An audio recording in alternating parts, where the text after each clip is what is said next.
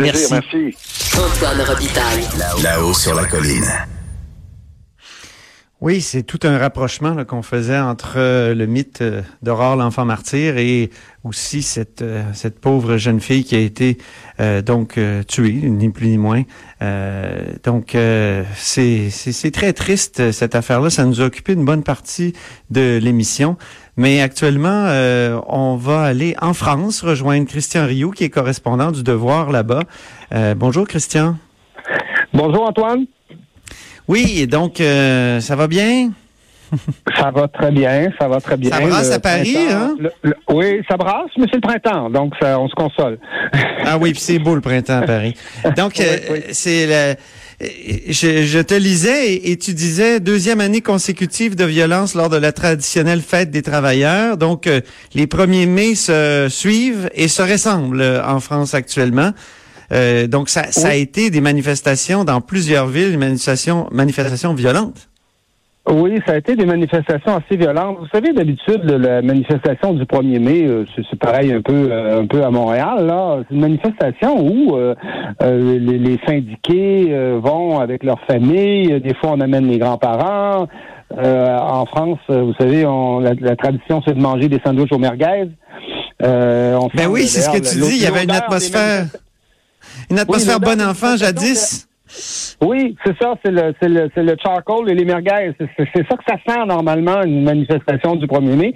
Mais depuis deux ans, les manifestations du 1er mai sentent le, gaz euh, lacrymogène parce que euh, il y a des interventions systématiques de ceux qu'on appelle euh, de ceux qu'on appelle les black blocs qui se donnent systématiquement rendez-vous pour aller, comme ils le disent si bien, aller casser du, du. Hein. Ah oui, on, a vu ça, on a vu ça se faire. Ça a été moins pire cette année parce qu'on a déployé 7500 policiers. Je sais pas si vous imaginez 7500 policiers, c'est un pour sept manifestants. Vous mettez oh, à tête, il y, a, un policier là pour sept manifestants. C'est fabuleux, c'est énorme le déploiement policier et euh, c'est ça qui a permis quelque part d'éviter le pire. Ah oui.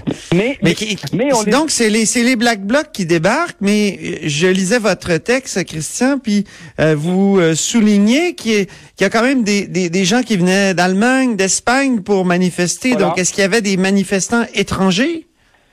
Oui, absolument. Il y a des, euh, les, vous savez, les Black Blocs fonctionnent comme ça. Ils, ils sont, des gens très mobiles. Ils ont été à Notre-Dame-des-Landes. Ils ont été, euh, ils sont souvent dans les G7, euh, fameux G7 en, en, Allemagne, là où il y avait eu énormément de violence. Et là, ils s'étaient donné rendez-vous. Ils se donnent rendez-vous sur les médias sociaux et ils arrivent là, euh, peut-être une centaine qui arrivent d'Allemagne, une centaine qui arrivent d'Italie, et ils se donnent rendez-vous. Ces gens-là arrivent habillés comme comme tout le monde.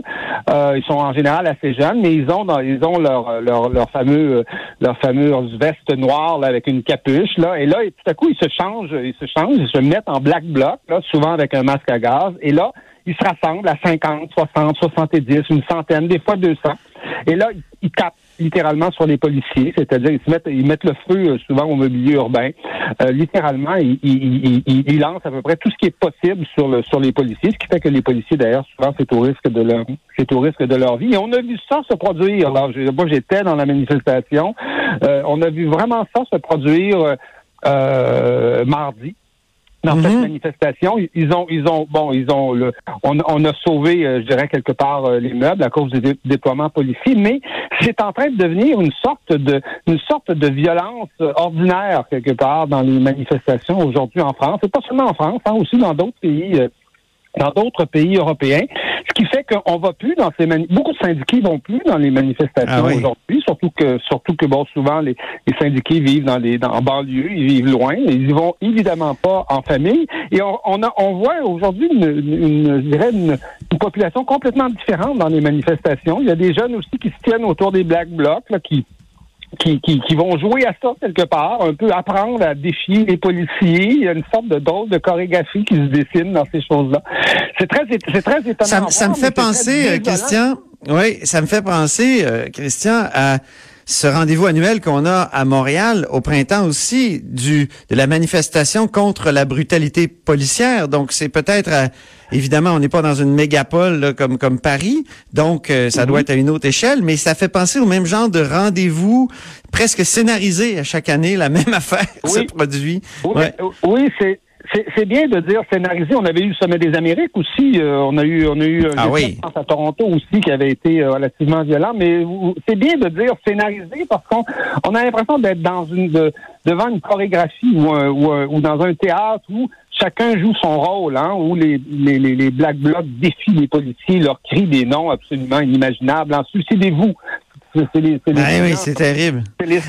Alors qu'on sait, on sait que chez les policiers, il y a, énormément de suicides. C'est assez terrible de suicides chez les policiers qui, sont, euh, qui sont réquisitionnés depuis des euh, à peu près à leur limite aujourd'hui en France après les attentats terroristes. Donc, donc, euh, donc effectivement, c'est une sorte de une sorte de théâtre, mais qui qui, qui, qui est délétère quelque part, qui est terrible parce que la manifestation ne veut plus rien dire. Les syndicats ont l'impression de se faire voler leur manifestation.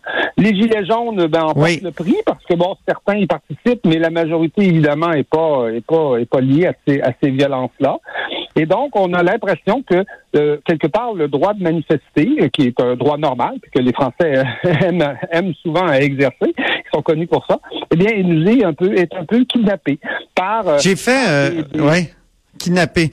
J'ai fait un, exercice, Christian. Je me suis plongé dans vos œuvres complètes. Oh dans, dans Eureka, j'ai entré 1er mai, manifestation Christian Rioux, et dans toutes les archives, j'ai cherché à chaque fois que les occurrences se retrouvaient. Et je suis tombé sur plusieurs articles, notamment de 2002. En 2002, on était entre les deux tours de l'élection présidentielle où s'opposaient Jacques Chirac et Jean-Marie Le Pen. Et là, il y avait des méga manifestations mais il y avait deux manifestations à l'époque. Il y avait d'un côté les troupes de Le Pen du Front National qui manifestaient pour honorer Jeanne d'Arc et de l'autre les syndiqués. Donc c'était gauche contre droite. Et là, aujourd'hui, est-ce qu'on peut dire qu'on a perdu cette, cette vieille opposition-là, un peu comme au Québec, on a perdu l'opposition souveraineté-fédéralisme? Euh, ben, la, manifestation, oui, traditionnellement, le Front National, qui s'appelle aujourd'hui le Raniment National, faisait une manifestation pour honorer Jeanne d'Arc.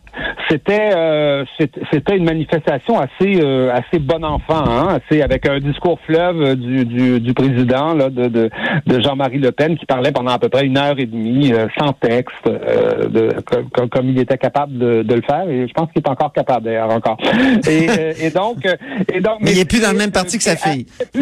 Mais depuis l'arrivée de Marine Le Pen qui a voulu euh, rompre avec son père, euh, il n'y a, a, plus ce genre de manifestation-là. C'est-à-dire que le, Front National a abandonné la manifestation euh, pour pour Jeanne d'Arc, pour honorer Jeanne d'Arc.